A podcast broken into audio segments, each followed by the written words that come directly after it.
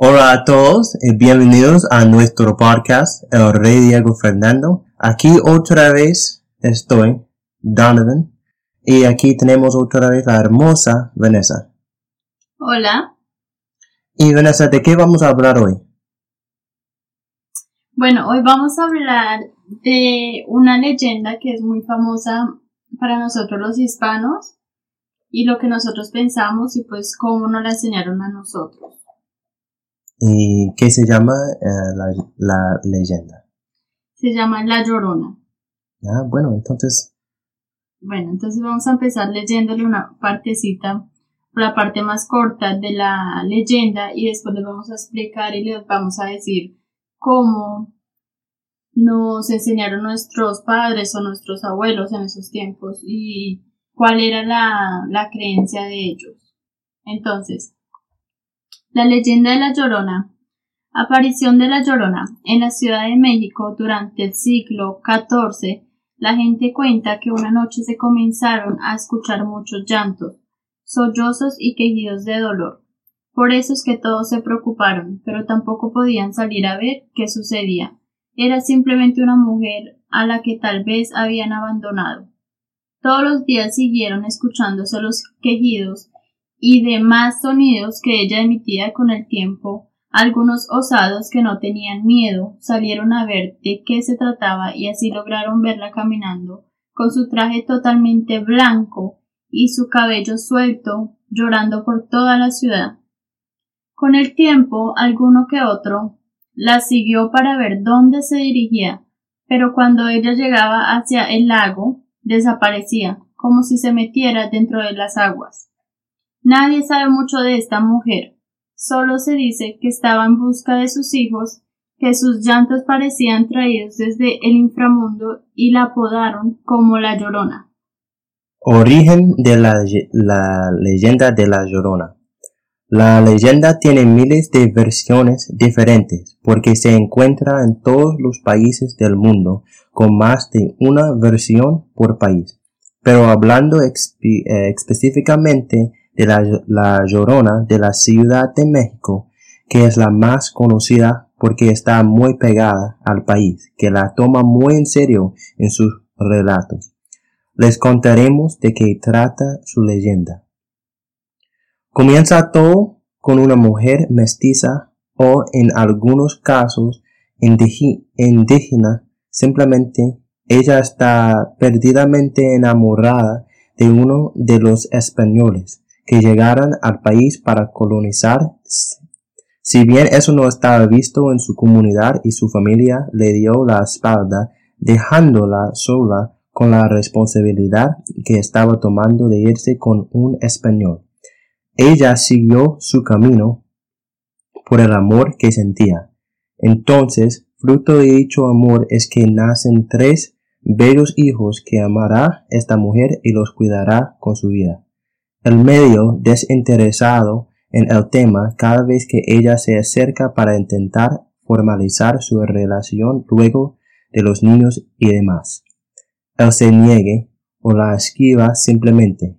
Llegado un día, un día es que ella se entera que él ahora está casado con una mujer de la alta sociedad española y que ya no quiere volver a verla nunca más, tampoco a sus hijos, con el dolor partiéndole al corazón, toma a sus hijos y los ahoga en el río. Una vez que se quedó completamente sola y con toda la culpa de lo que hizo con sus hijos, es que se quita la vida porque no pudo con su conciencia. Muchos años después es que se difundió esta leyenda con todos los lamentos y ruidos que se escuchaban por las noches. En un momento dado, Toda la gente que vivía en el centro de México después de las once de la noche debía hacer toque de queda por la llorona. Incluso tampoco acercarse a los vidrios porque se decía que su figura esquelética podía posarse frente a la ventana y preguntar con alaridos dónde están sus niños, ya que su alma pena para toda la eternidad buscándolos aunque claramente nunca los va a encontrar porque ella por sus acciones quedó en la tierra vagando. mientras sus niños como ángeles están en el cielo, ya que mal no hicieron. Además de que nunca puede admitir lo que le hizo a sus hijos, simplemente finge que no ocurrió. Qué susto, ¿no? Sí, eso es muy terrible. Pues yo me acuerdo que esa es, esa es una historia muy triste, pero al mismo tiempo es de mucho terror, porque pues yo me acuerdo que mi abuelita cuando era pequeña, yo, ella siempre le gustaba contarme historias de miedo. Cuando, por ejemplo, yo no la escuchaba o no le hacía caso, ella me contaba historias así de miedo como para que yo me asustara y le hiciera caso a lo que ella me dijera. Entonces, pues esta es una historia, una leyenda muy famosa que nos contaron allá en Colombia a muchas de las personas y también obviamente en, otras partes de Sudamérica. Y pues sí. Sí, pues la historia, sé que la historia viene de, México, la ciudad de México, pero en Colombia es muy normal para escuchar o para, para contar historias así, o solamente cuando, cuando se acerca de Halloween.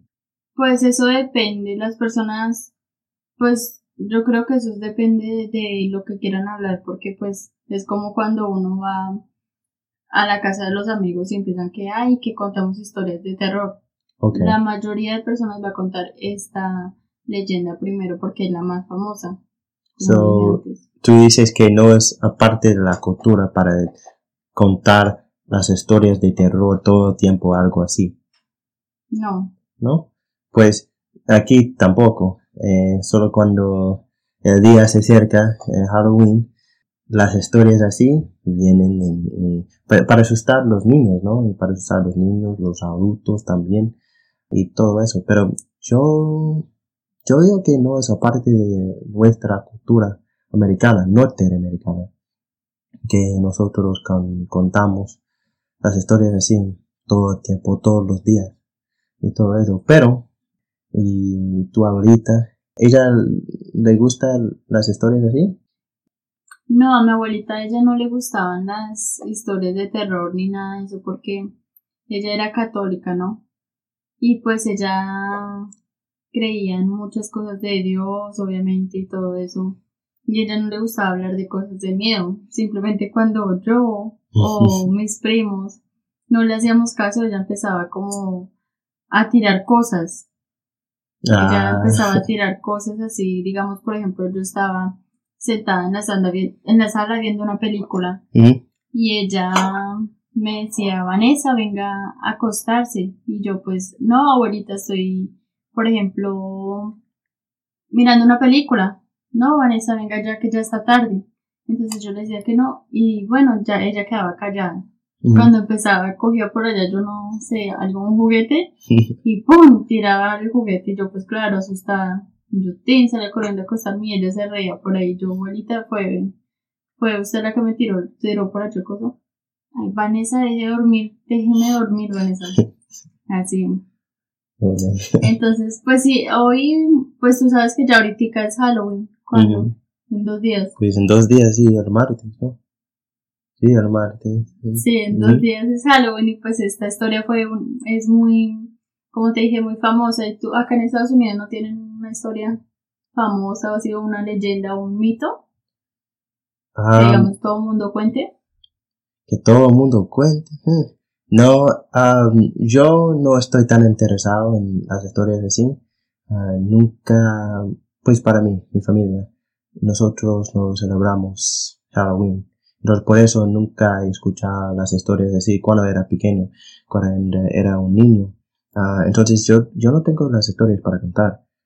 Pero eh, sí, hay personas que tienen, tienen esas, esas historias, esas historias para asustar a los niños y todo eso. Y eh, sabes que en las películas puedes ver como cuando los niños están afuera camping, digamos, están afuera y, durmiendo afuera en el bosque y los adultos les cuentan, les cuentan uh, las historias así a los niños uh, para asustar, para asustarles. y todo eso, eso, yo creo que es así, pero realmente no, no sé nada de, de las historias así, no, yo no tengo esas historias porque sí, mi familia no. Sí, eso, sí, pues, ah, yo pensé que todo el mundo pues tenía historias y mitos. Pues depende, es que... Leyendas, perdón. Sí, leyendas o, o, historias o cuentos, lo que sea, pero solamente, solamente yo, solamente en mi familia, no tenemos, mm, es que no, no nos celebramos al Halloween, entonces por eso yo no tengo las historias, pero, y tampoco creo en las fantasmas, y, uh, y cosas así como los espíritus sí los espíritus pues los espíritus de la religión sí claro pero de cosas así de Halloween como ay se cayó un plato y hay un espíritu que nos está uh, molestando no no, eh, no, no, no, lo creo. Yo sí lo creo ay, no, y no puedo creerlo es que cuando, cuando algo como, como eso pasa, por ejemplo, un plato se cae, se cae. Una papa. ¿Quién lo botó? Pues la gravedad. La gravedad, no. Sí, la gravedad, porque ¿qué más? ¿Quién más? Sí, no, Yo quiero que ustedes oyentes opinen, dejen un comentario abajo si creen en fantasmas o en espíritus y nos hagan saber. Ay, no. Y por qué sí creen en ellos y por qué no creen en ellos. No lo puedo, no lo puedo creer porque es lógico que, bueno, un plato, bueno, un, papa se cae, un papa, se cae, que ahí está la gravedad. La gravedad lo hizo. No es un espíritu que, que tiró una papa. La gravedad como como que, como que, como que, la gravedad así. Como que la gravedad botó la papa. No, no, la gravedad no, no, no botó la papa, pero lo dejó caer. ¿Sí me entiendes? No. Ay, Dios mío. Fue un fantasma que cogió la papa y la botó. Sí, por eso no lo puedo creer. Eso es un absurdo, a, mí, a mí me parece.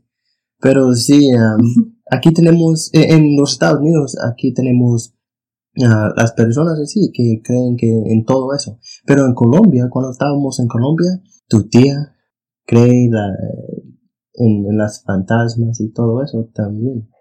Ah, es que allá mm, nosotros yo digo que los en todo lado de Sudamérica pues tenemos muchos muchas historias así de terror que pueden ser inventadas como también puede ser realidad.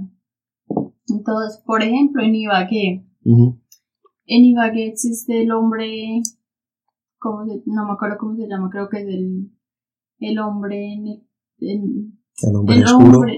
sí, es oscuro, pero es mitad caballo y mitad hombre. Mitad caballo, mitad... Ay, sí, una... No me acuerdo la palabra, pero un centaur. Un, un hombre raro, y eso sucedió, pues lo que contaba mi abuelita le sucedió a ella. Por ejemplo, ella estaba en Ibagué, ella estaba en una finca, ella estaba durmiendo y estaba con, creo que con los hijos de ella, con mis tíos. Y así cerró la puerta normal y tú sabes que en las fincas hay campo verde al frente de la casa, de la finca normal. Y entonces ella dice que eran como las 12 de la noche y que escuchó un caballo. Pero eso no es normal que un caballo que, que un caballo es un, en una finca. Pues sí, eso es normal porque pero escucha lo que ella me contó. Ella decía que cuando que cuando ella estaba ahí acostada durmiendo, ya se iba a dormir, escuchó un caballo que llegó ahí a la puerta, y al lado de la puerta. Y hacía esos movimientos, tú sabes que ellos como que hacen así con el pie. Ah, los caballos. Ah, los caballos mueven así cuando están bravos. así. Y con la nariz como... Exactamente. Ah, y entonces llegó así y ella pues se asustó porque un caballo, si ella no tenía caballos. Entonces ella vio la sombra debajo de la puerta y era negro. La, las sombras son todas negras, sí. Sí. Pero eso era, no era un caballo normal, o sea, se veía la sombra del caballo y como un hombre. Sí, la parte de arriba era un hombre. Sí, y ah. el caballo prácticamente ella dijo, porque el caballo no tiene cabeza, o sea, si el hombre estaba montado encima del caballo, oh. tú le ves la cabeza, ¿no? Y, o sea, ves la Pues, persona. había un, un man ah, montado en, encima del el caballo, pero ese man no tenía un cabeza. No, Ah, ujú, es así, mira. Entonces, el caballo estaba ahí. Normalmente, cuando una persona está encima del, del caballo, obviamente, pues se ve la cabeza del caballo normalmente y la persona montada. Pero esta vez no se veía la cabeza del caballo, o sea, era como una U así. ¿Sí entiendes? Se veía Sí. solo la cola del caballo y el cuerpo del hombre. Ajá. Pero no de la cabeza del, del caballo. No, porque la cabeza del caballo era la cabeza de un hombre, de una Uy, persona. tan raro. No sé, y entonces mi abuelita me contó que ella vio eso y pues obviamente se asustó mucho y ella empezó, se paró a mirar por el huequito de la pared que había y, y no se veía nada, o sea, se veía que la cara de ese hombre era oscuro, oscuro, oscuro y se veía fuego, así, fuego Sí. ahí que salía como de la cara, pero no se veían los ojos, nada, solo negro, todo negro y ella pues se asustó y fue y se acostó y empezó a, a rezar, que Padre Nuestro y todo eso. Entonces, después que eso olía azufre, azufre es, es como el olor del fuego. Pero que supuestamente dicen que es del diablo. Ese mismo olor es del solo el diablo. Entonces mi abuelita se desmayó y ahí fue cuando se despertó el día después y le contó pues a la familia. Y dijeron que ese caballo siempre anda por allá en las fincas de, de Ibagué. Creo que esa historia se parece muy, muy a una historia aquí. Es que es- se llama The Headless Horseman. Y no me acuerdo tan bien la historia que es de acá, pero lo que me acuerdo es que hay una persona montada, o un man, montado en, encima de un caballo y el caballo corre por, por el bosque por la noche, claro.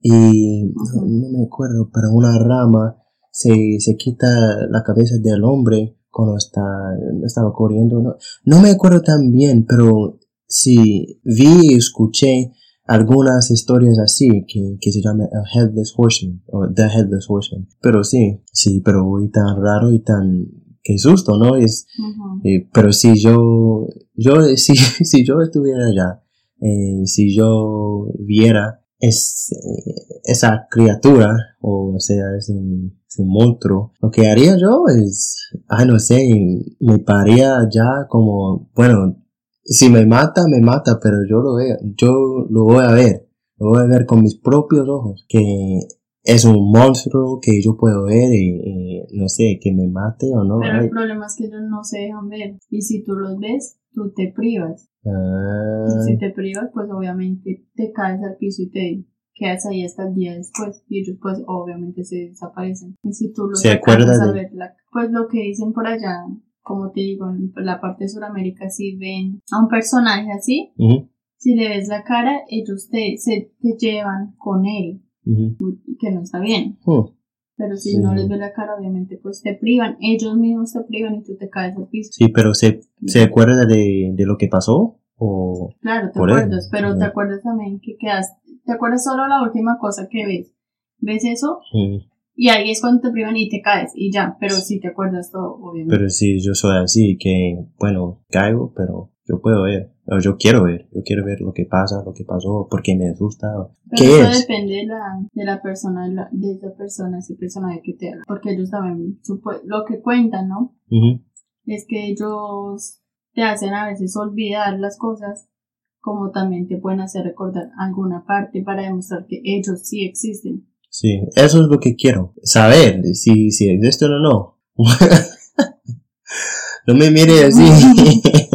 No, tú sabes que no me gusta esto. Sí, pero, pero tú sabes que yo no, yo no creo en esas cosas y pues muéstrame ¿no? que responda, que responda. Pero sí, pero bueno, hay algunas cosas que quiero preguntarte, eh, hacer un, unas preguntas. Es que el podcast, el capítulo anterior, nosotros decimos, ¿cuál palabra era? La chismosa. Y quiero que te expliques lo que significa la chismosa, para que los, las personas, los oyentes, se enteren de las palabras colombianas. Y ya, Vanessa oyó un, un sonido allá como un fan, una fantasma, entonces ella ahorita se queda como, pero pero cuéntanos. Entonces, chismoso para nosotros significa una persona que tiene la lengua larga. Una persona que tiene la lengua larga significa que habla mucho.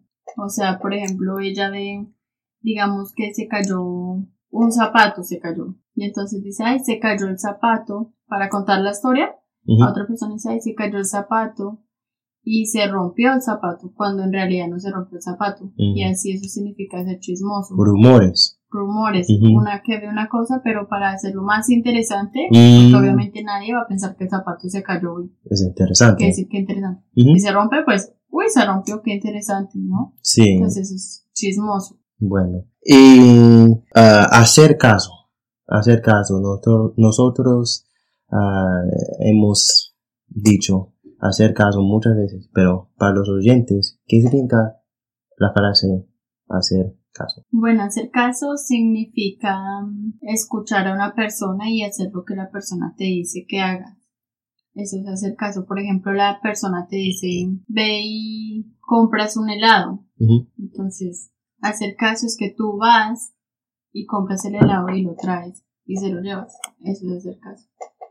Okay. Bueno, Vanessa, gracias por tus explicaciones, tus explicaciones y todo eso. De nada. Y bueno, eso fue todo por hoy. Espero que...